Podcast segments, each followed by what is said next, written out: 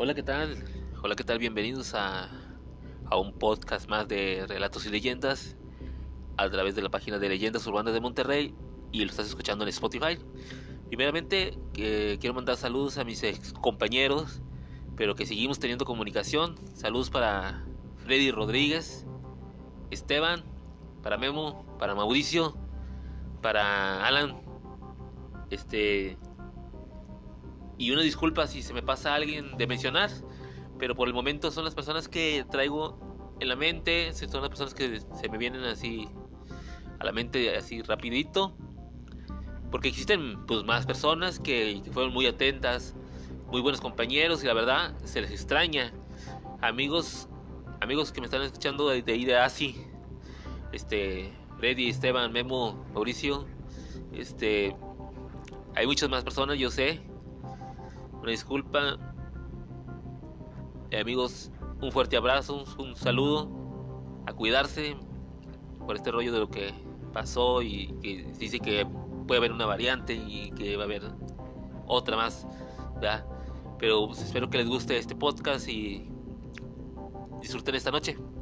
La segunda parte de Leyendas Urbanas de Monterrey en Leyendas de Monterrey de Nuevo León. Más leyendas de Monterrey, Nuevo León.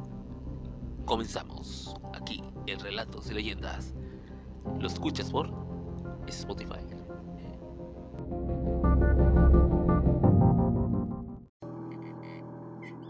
Pues bien, podemos encontrar increíbles leyendas a través de todo México y el estado de Nuevo León no es la excepción. Este posee gran cantidad de historias muy interesantes que te podrían gustar y son perfectas para contar en una reunión con amigos. Y hoy nos vamos a dedicar a la segunda parte de compartirte algunas leyendas que me imagino que ya conoces, pero personas que probablemente no conoces. Hoy se las vamos a compartir aquí en Relatos y Leyendas a través de Leyendas Urbanas de Monterrey. Y pues vamos a empezar con este artículo de investigación de algunas de las leyendas más conocidas de este grandioso estado, pues se encuentran algunas de las mejores leyendas de Nuevo León aquí.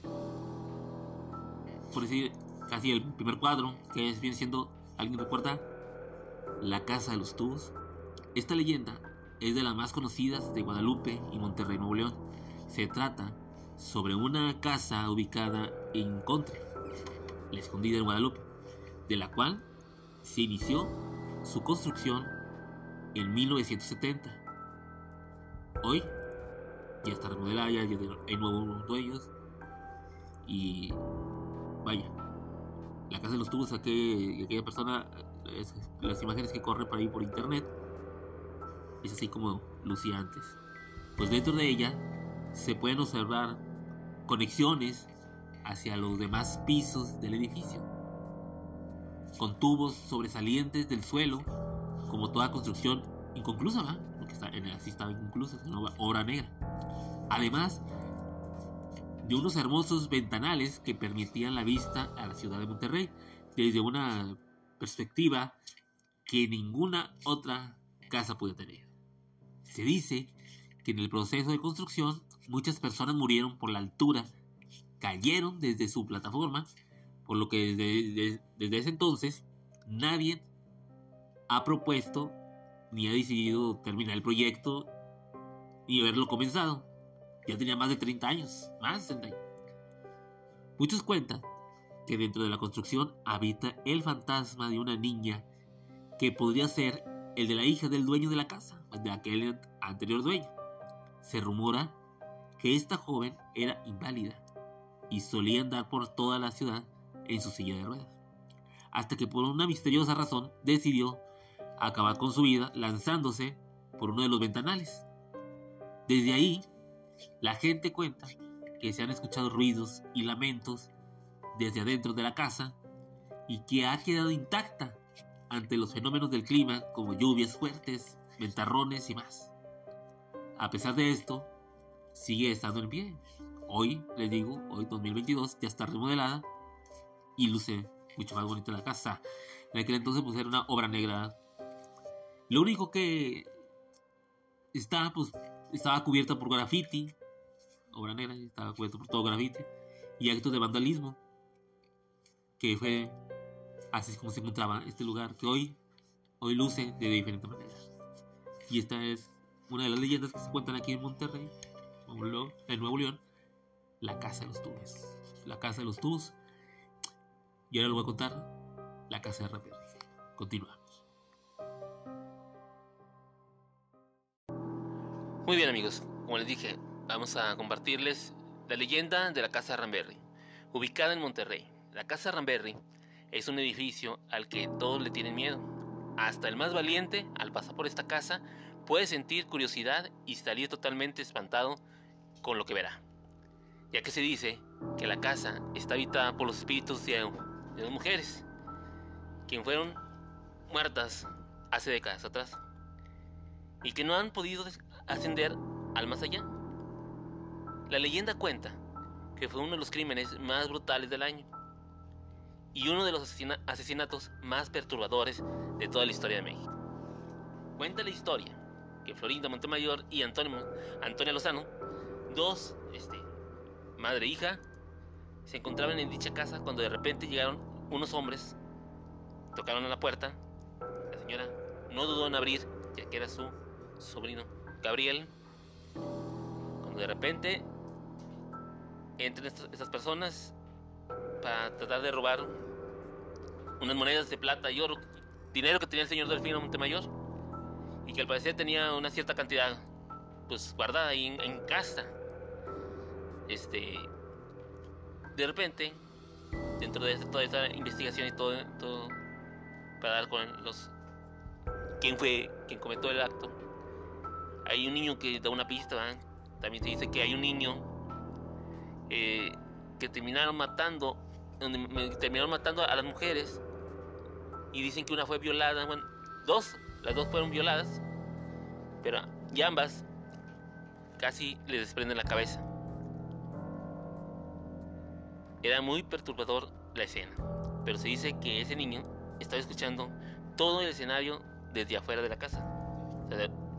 otros dicen que en el patio, otros dicen que llegó a escuchar un periquito que decía, no me mates Gabriel y que estaba escuchando el escándalo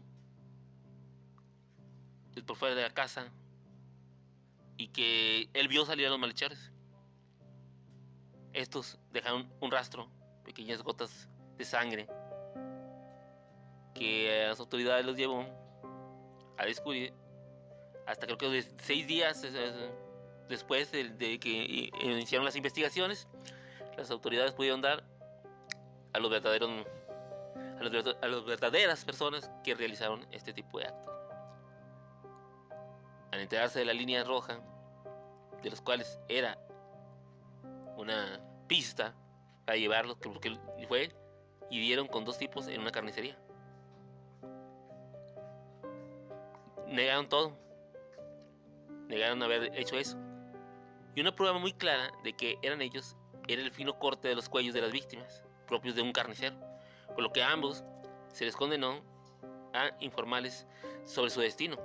Estos confesaron que dos familiares de la familia Montemayor, o sea, primos de Florencia, también colaboraron en el crimen, Fernando y Eliodoro, Eleuterio.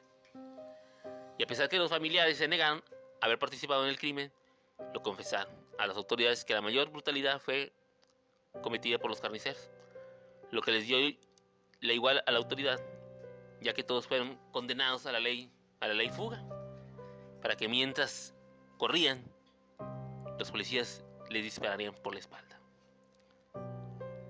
Cuenta la leyenda que las almas de estas mujeres nunca pudieron descansar en paz, por lo que quedaron atrapadas en la casa, espantando a todo aquel que pasa por ella o entra en ella. Aterradora historia para contarla a sus amigos. Una leyenda que se cuenta aquí, muy, muy, muy conocida, de la ciudad de Monterrey, Nuevo León. Y continuamos con la leyenda de Nuevo León, la muñeca. ¿Sale? Vámonos.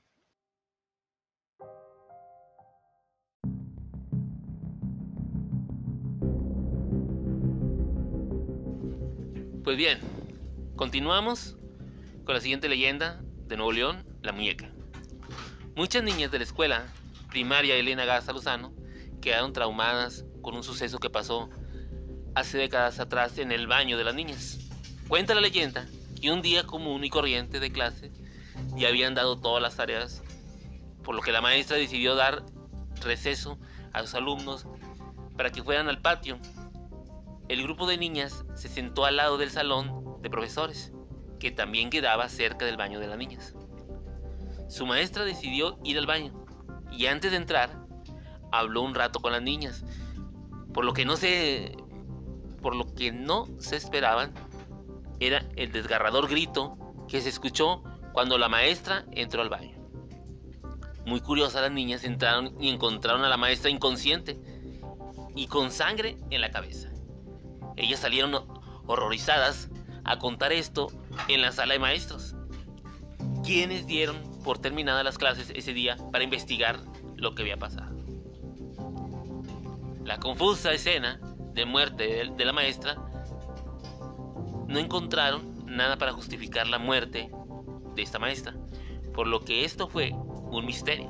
Solamente encontraron a una muñeca con mal aspecto en el baño. Tiempo después, las niñas se acostumbraron a ir juntas al baño para que no se repitiera lo que le había pasado a la maestra. Hasta que un día una de estas niñas llamada Lucía fue sola y se encontró con la misma perturbadora muñeca de nuevo, diciendo que la quería atacar, pero salió huyendo del baño. Hasta el día de hoy, Lucía afirma que todo fue real, pero tiempo después se confirmó que la mujer se tropezó y se golpeó la cabeza, pero no se sabe qué fue lo que pasó o lo que sucedió realmente. Y hasta aquí, esperemos que, que les haya entretenido con estas leyendas.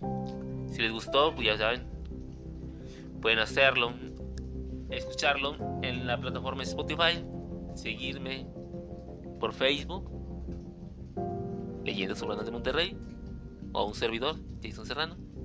En Twitter es arroba leyendas En Instagram, arroba lunti2021. Y aquí andamos, contando leyendas. Y como les dije, esperen un programa donde vamos a hablar de los 10 mandamientos y su significado y los 7 pecados capitales. A ver en, en cuál nos encontramos cada quien. Que pasen una excelente noche y nos escuchamos en el siguiente podcast, aquí en Relatos y Leyendas, a través de Leyendas Urbanas de Monterrey, escuchándolo por Spotify. Buenas noches.